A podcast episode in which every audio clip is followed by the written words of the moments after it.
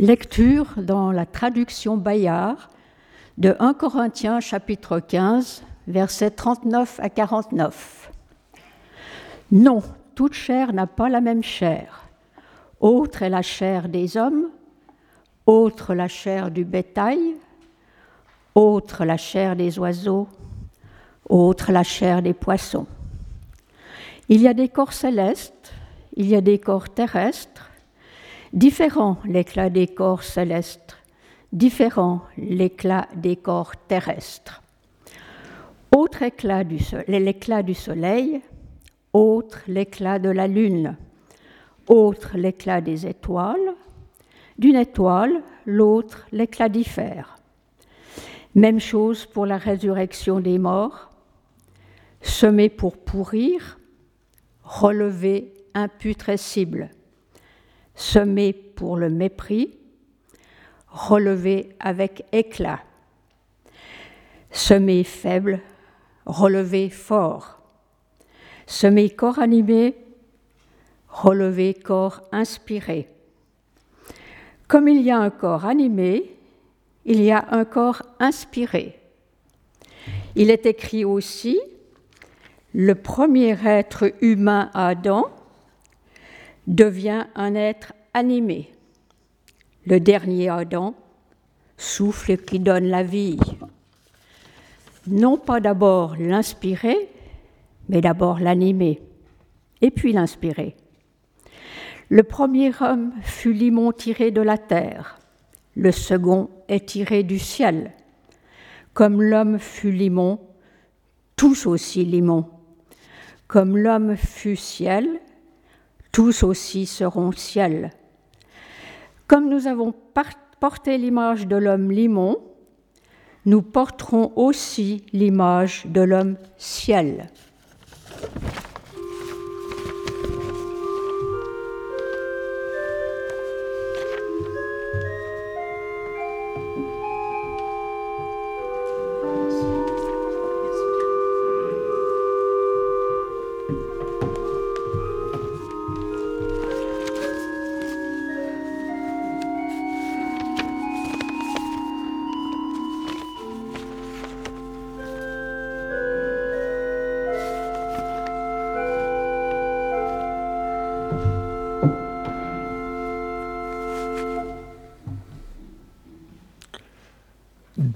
Corinthiens 4, versets 14 à 18.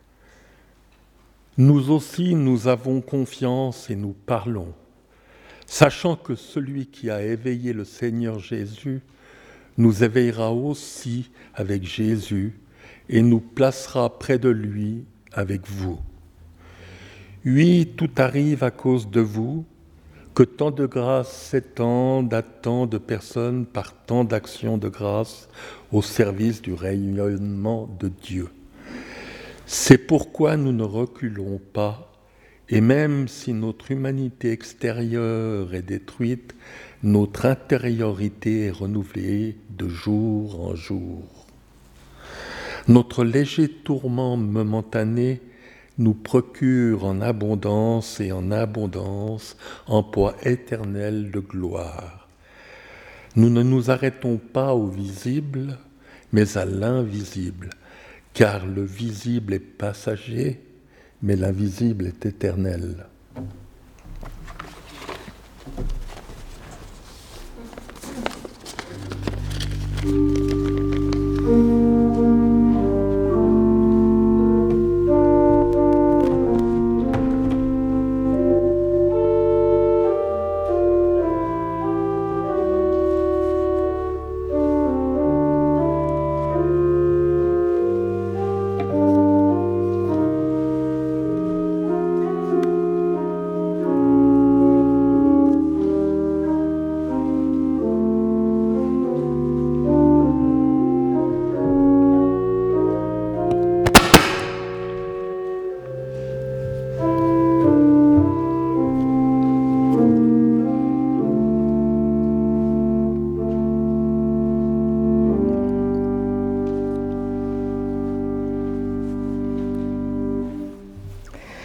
Vous arrive-t-il de vous sentir un peu partagé? D'avoir l'impression qu'une part de vous-même y croit encore, croit en un avenir meilleur, et puis qu'une autre part, plus réaliste, hein, soit un peu dépitée, prenant la mesure des difficultés du moment. D'un côté, vous avez envie de croire en ce qui vient, d'oser vous attendre à une belle surprise malgré tout. Et de l'autre côté, vous êtes bien conscient du tout, dans malgré tout. Et vous n'êtes pas fou. Vous savez bien, et vous connaissez bien la profondeur de la méchanceté, de la faiblesse et de la corruption de l'humanité. Et si, dans ces moments de tiraillement intérieur, vous décidez de vous poser dans votre canapé, votre fauteuil ou votre lit pour vous détendre, vous changer les idées, si vous vous retrouvez alors devant l'écran de votre télé ou de votre ordinateur, eh bien malheureusement, vous allez retrouver cette même ligne de partage. D'un côté, vous savez, ces documentaires sur la beauté de la nature, ou euh, sur la beauté de l'humanité, des documentaires pleins de beaux sentiments, des histoires tout, tout publiques hein, que les moins de 7 ans peuvent regarder, portés par un bon sens moral qui finissent toujours bien et nourrissent votre bon cœur. Mais de l'autre, vous allez aussi voir des émissions dépotoirs où semblent concourir l'avilissement et la bêtise, des films ou des séries où la violence et les morts s'entassent. Eh bien, nos écrans sont bien une loupe à travers laquelle considérer, contempler notre humanité.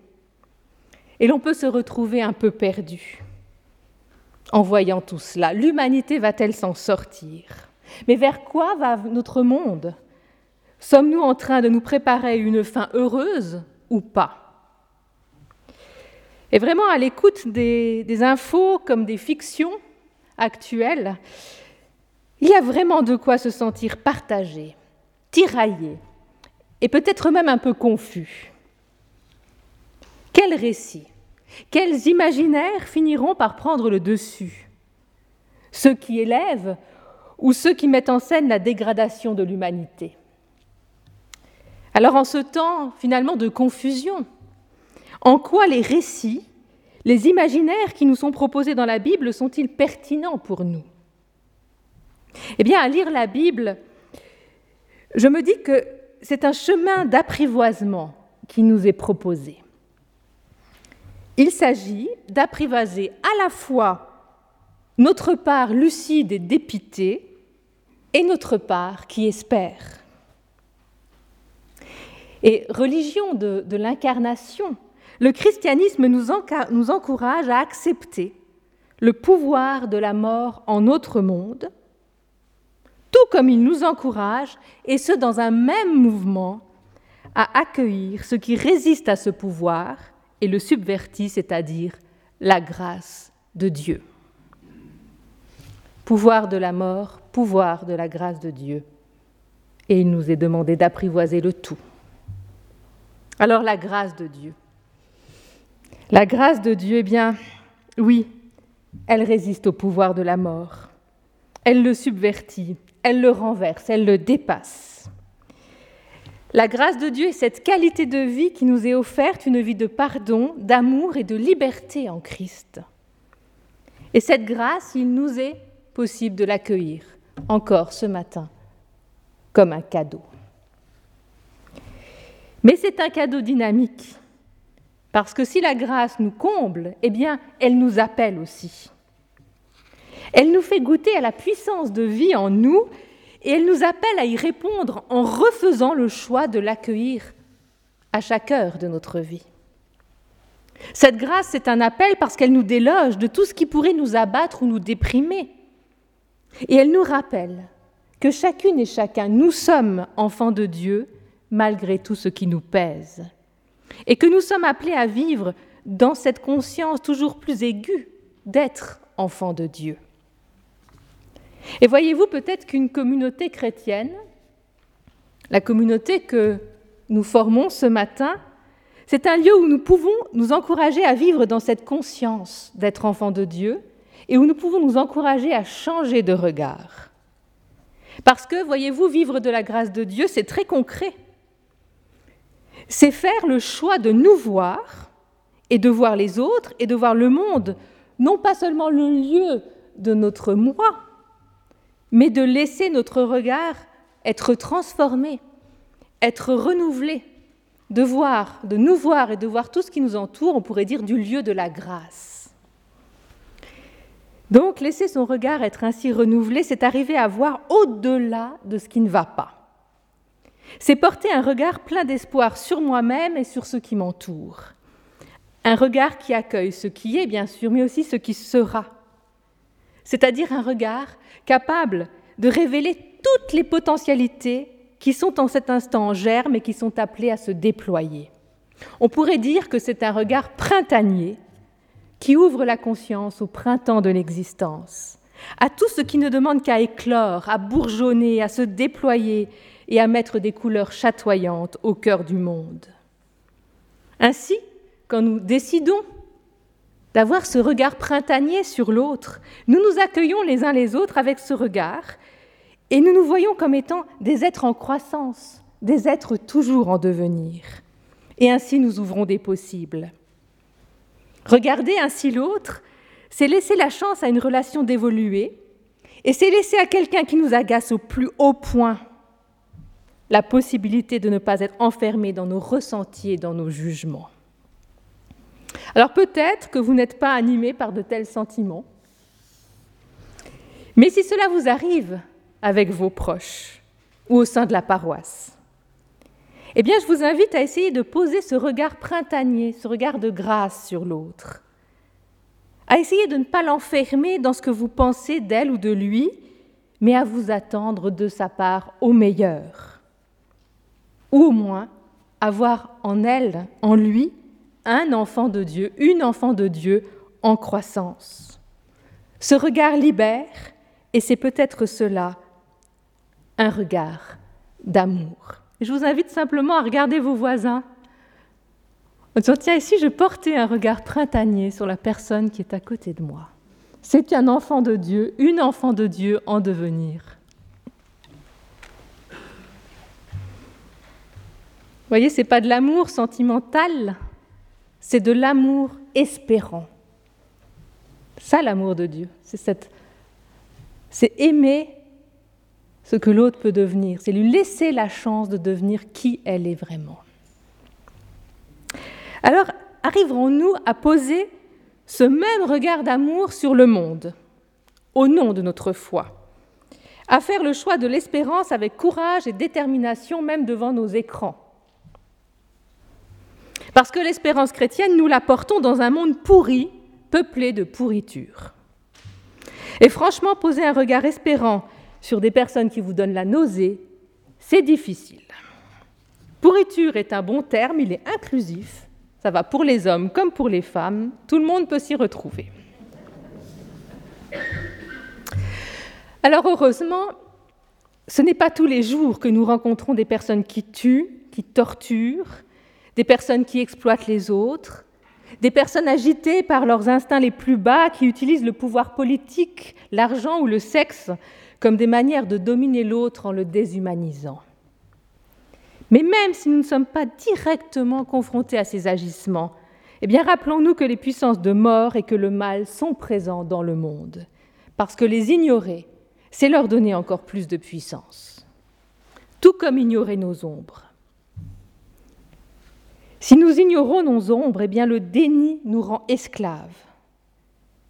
Vous savez bien que le, courage de regarder ce qui en nous ne tourne pas rond nous en libère déjà. Parce que le pardon de Dieu peut alors nous rejoindre dans nos efforts de vérité. Et le pardon de Dieu peut nous rejoindre dans ce courage du face-à-face -face avec nous-mêmes. Tout comme la rédemption n'est possible dans notre monde que par nos efforts collectifs de mise en lumière du mal et dans nos quêtes de vérité.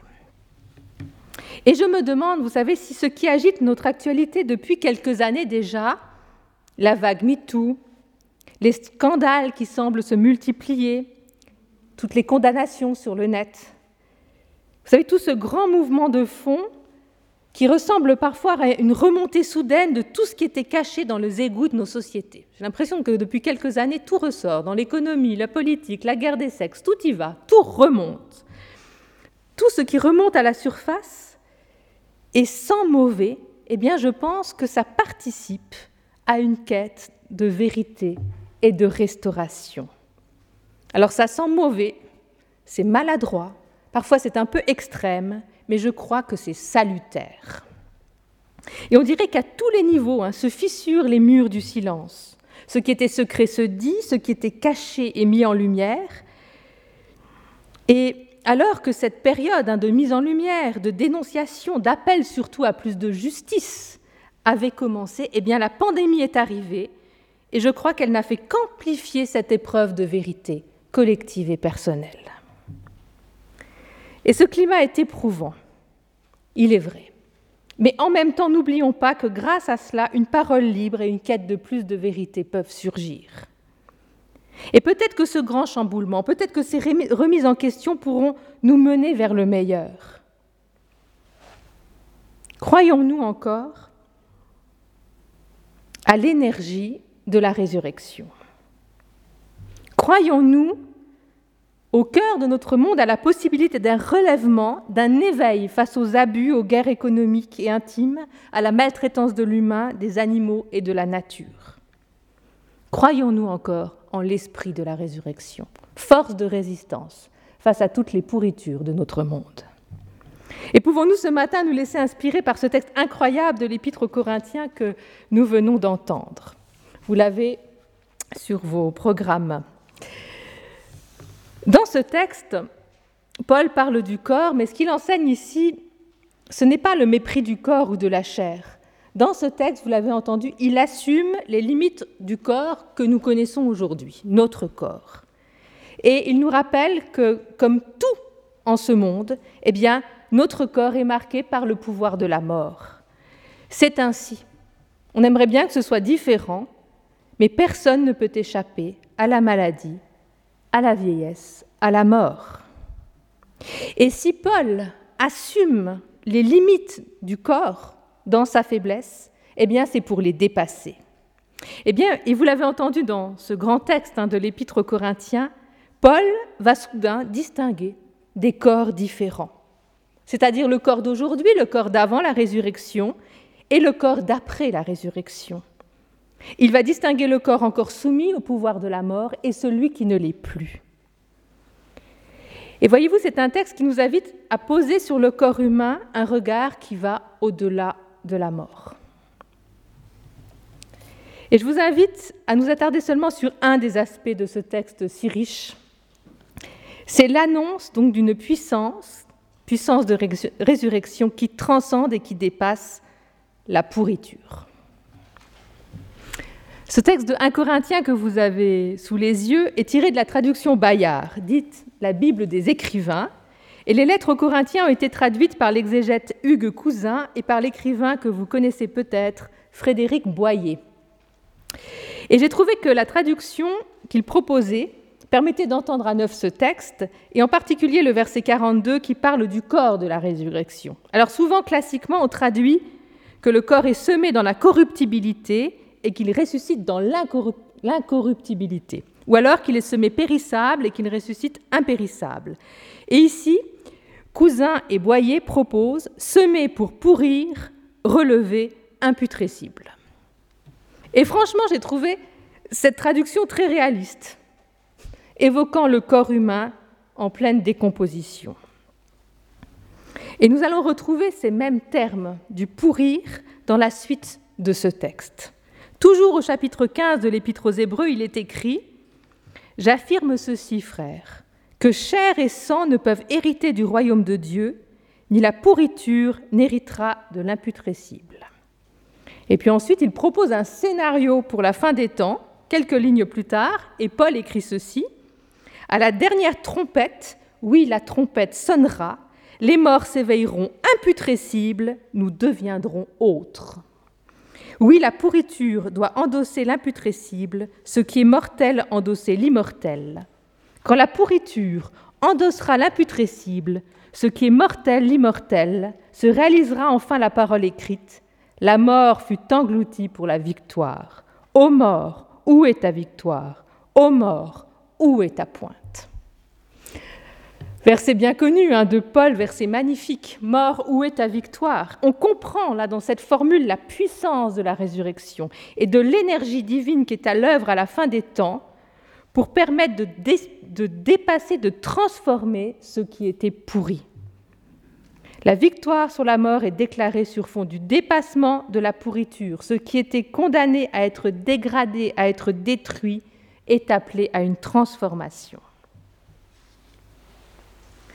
Vous comprenez donc que pour Paul, l'humanité ne va pas vers sa chute, mais elle va vers son relèvement, vers une transfiguration finale qui dépasse le pouvoir de la mort.